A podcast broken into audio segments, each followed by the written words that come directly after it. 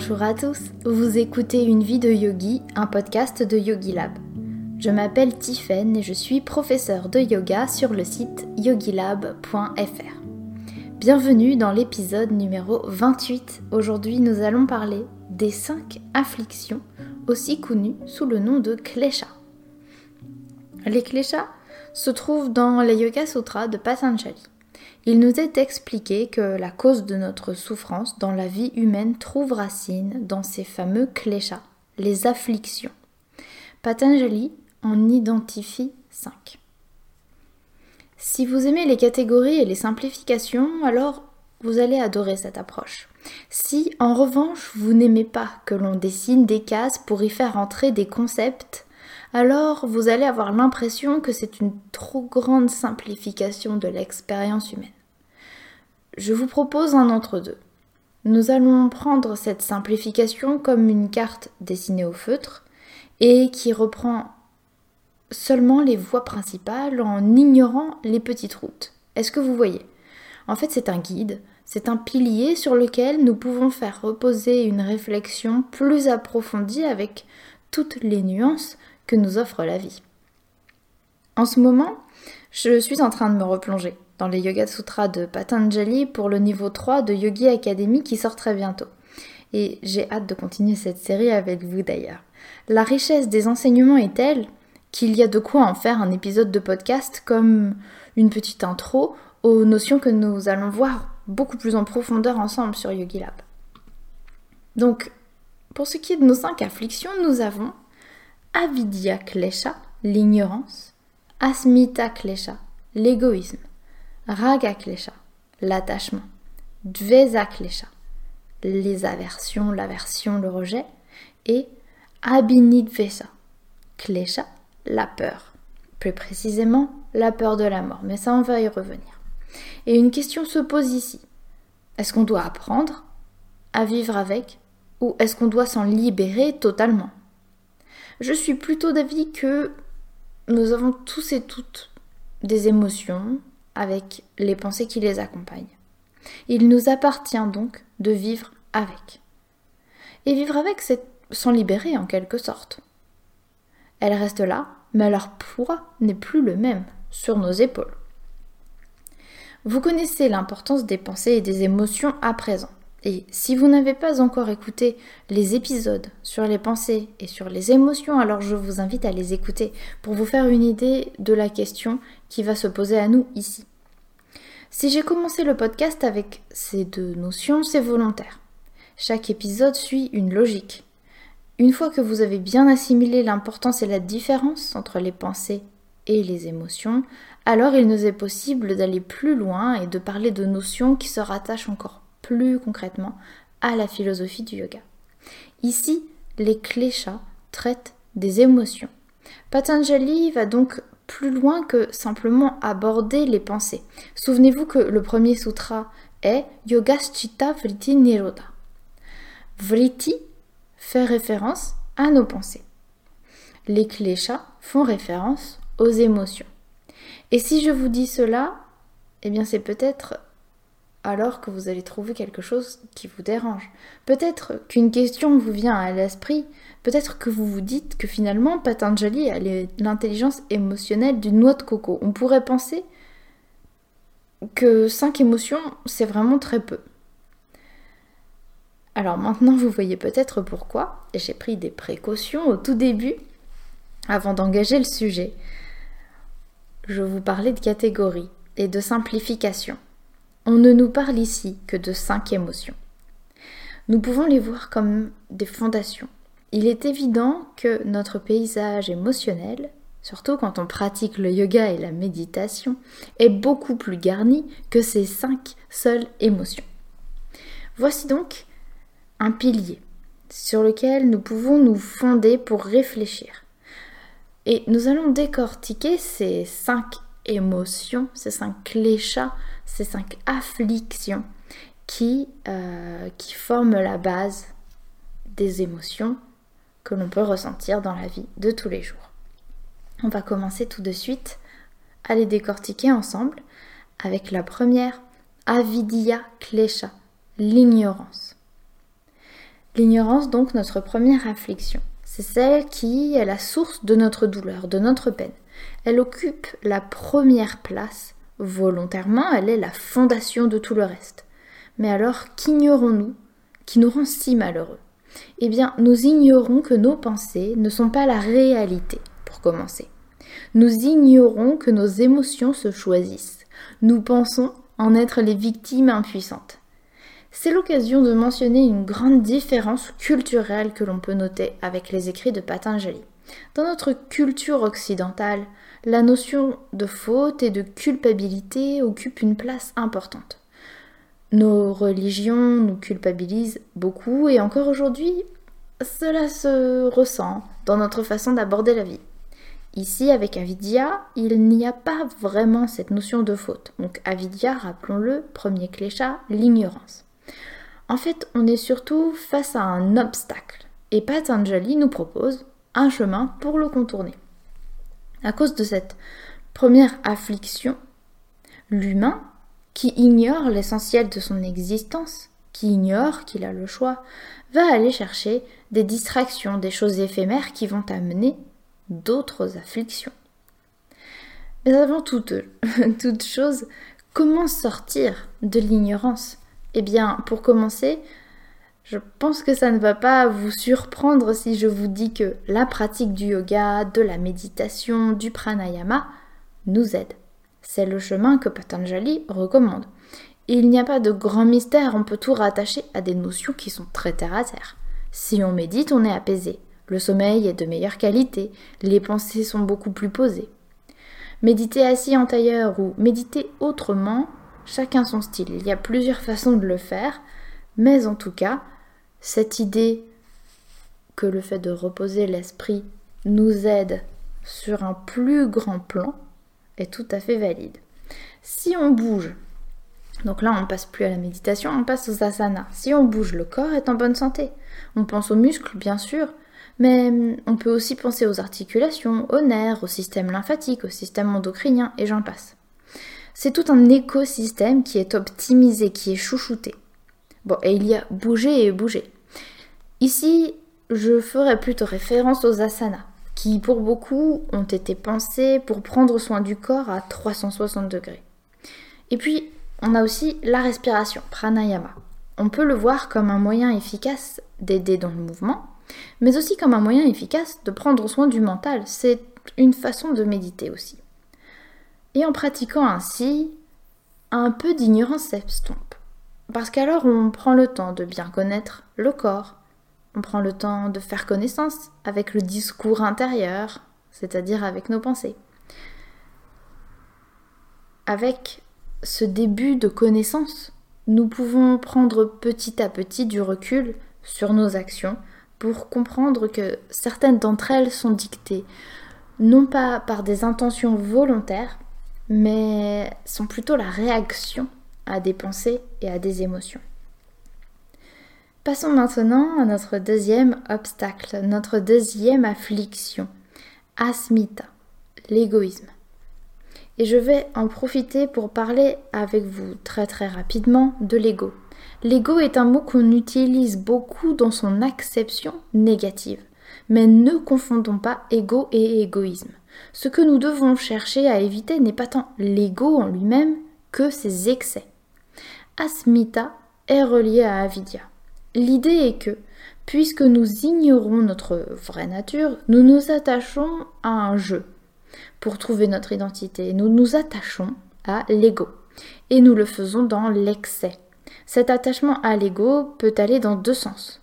Soit on a un excès de confiance en soi, on pense beaucoup à soi, à notre parution dans la société, on a une opinion très haute de nous-mêmes, et ça c'est bien, mais on se place au-dessus des autres.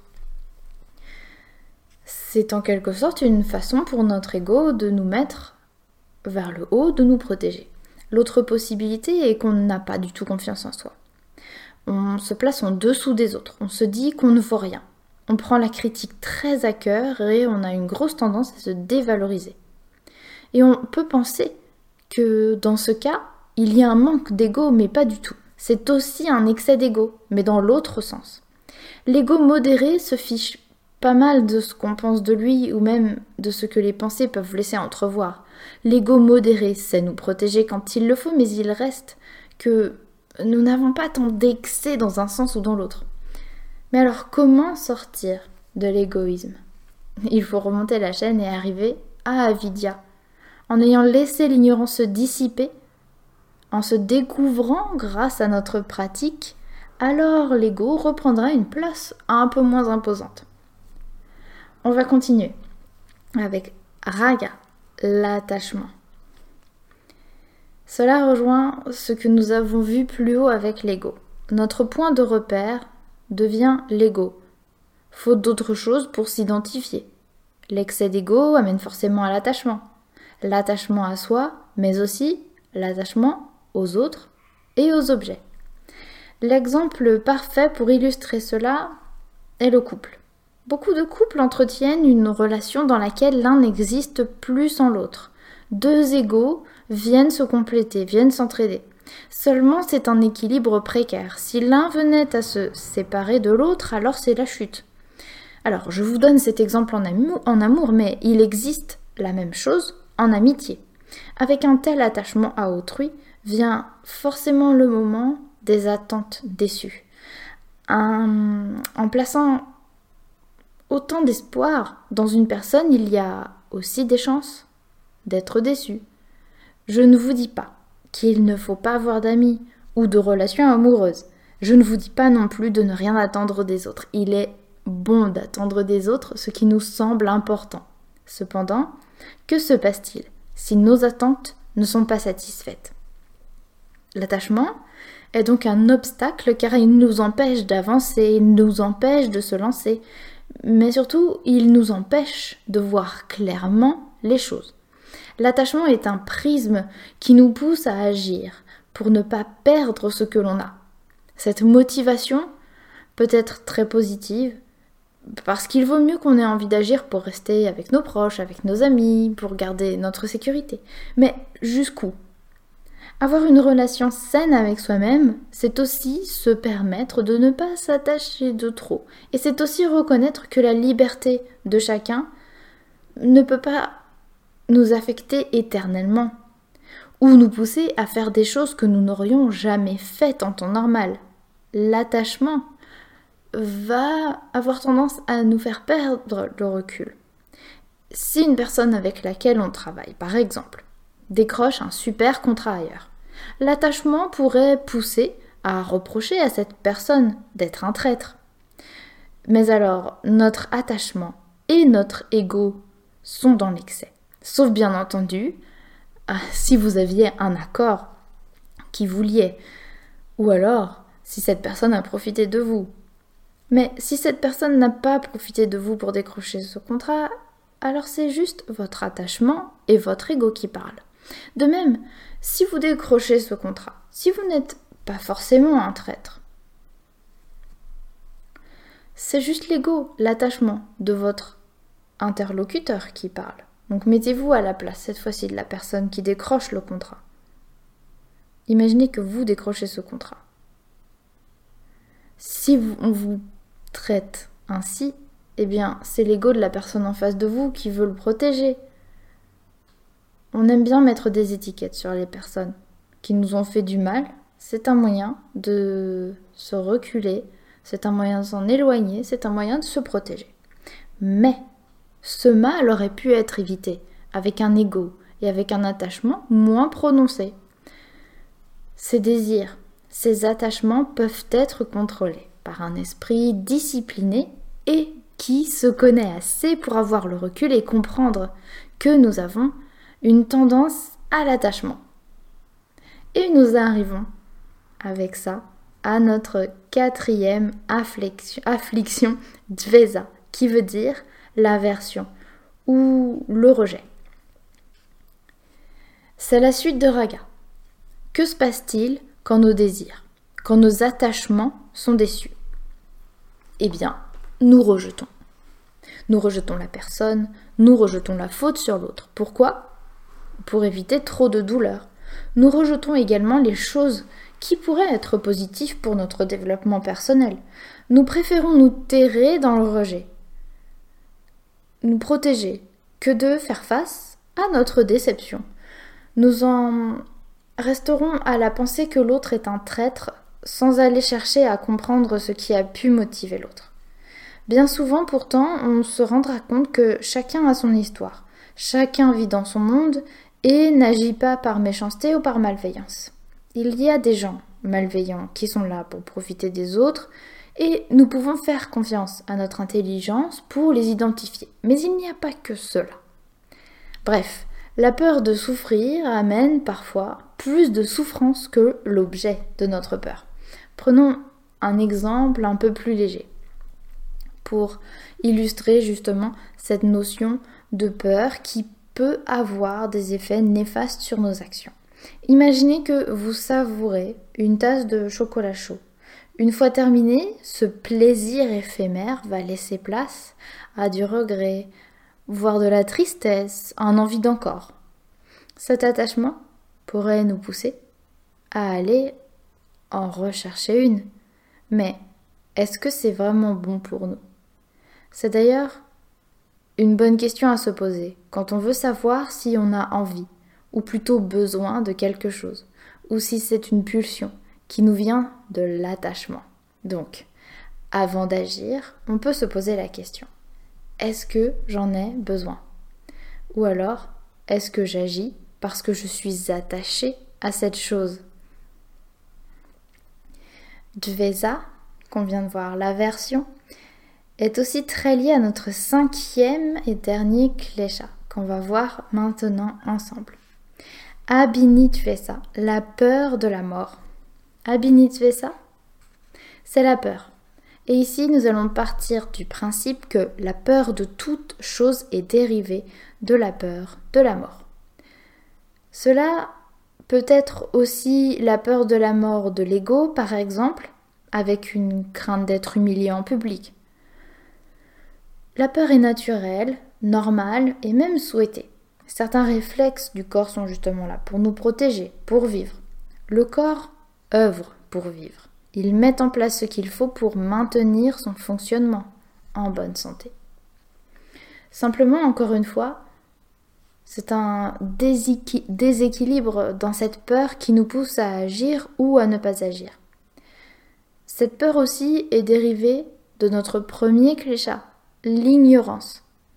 Nous ne savons pas ce que nous sommes hormis un ego et hormis un corps physique auquel nous nous attachons. Cet attachement est mis en péril avec la mort, à tel point d'ailleurs qu'elle est un sujet très tabou dans notre culture. Il est bon d'avoir un peu d'instinct de survie tout de même, donc ici le conseil n'est pas euh, de sortir et d'aller faire n'importe quoi. Simplement, il y a peut-être certains blocages que vous rencontrez et qui peuvent trouver racine dans cette peur que nous connaissons absolument tous, sauf si nous avons un dysfonctionnement cérébral. Si vous parvenez à identifier ces automatismes, ces blocages dictés par Abinit Vesa, alors cela pourrait vous aider à mieux comprendre vos comportements pour les changer progressivement. On retrouve notamment cette peur dans la peur du changement. Et oui, nous sommes attachés au statu quo, nous n'aimons pas le changement parce qu'il menace nos acquis. Notre peur nous pousse à voir la menace plus que l'opportunité que présente le changement. Ça nous amène, encore une fois, à notre premier cléchat, l'ignorance. Si nous savions par quoi sont dictées certaines de nos décisions, alors nous en souffririons peut-être moins. Nous aurions alors un savoir plus grand, plus de recul. Voilà que la boucle est bouclée. Nous revenons donc à notre premier cléchat, l'ignorance. J'espère que cet épisode vous a plu et qu'il vous a permis de mettre en pratique ce que l'on connaît déjà grâce aux autres épisodes. Nous irons beaucoup plus loin ensemble sur Yogi Lab, c'est promis. J'ai adoré partager ce moment de philosophie avec vous Pensez à vous abonner au podcast sur la plateforme de votre choix. Et vous pouvez aussi nous laisser une note ou un commentaire. Ça me fera très plaisir de vous lire. En attendant le prochain épisode, il ne me reste plus qu'à vous remercier pour votre écoute. À très bientôt, cher yogi.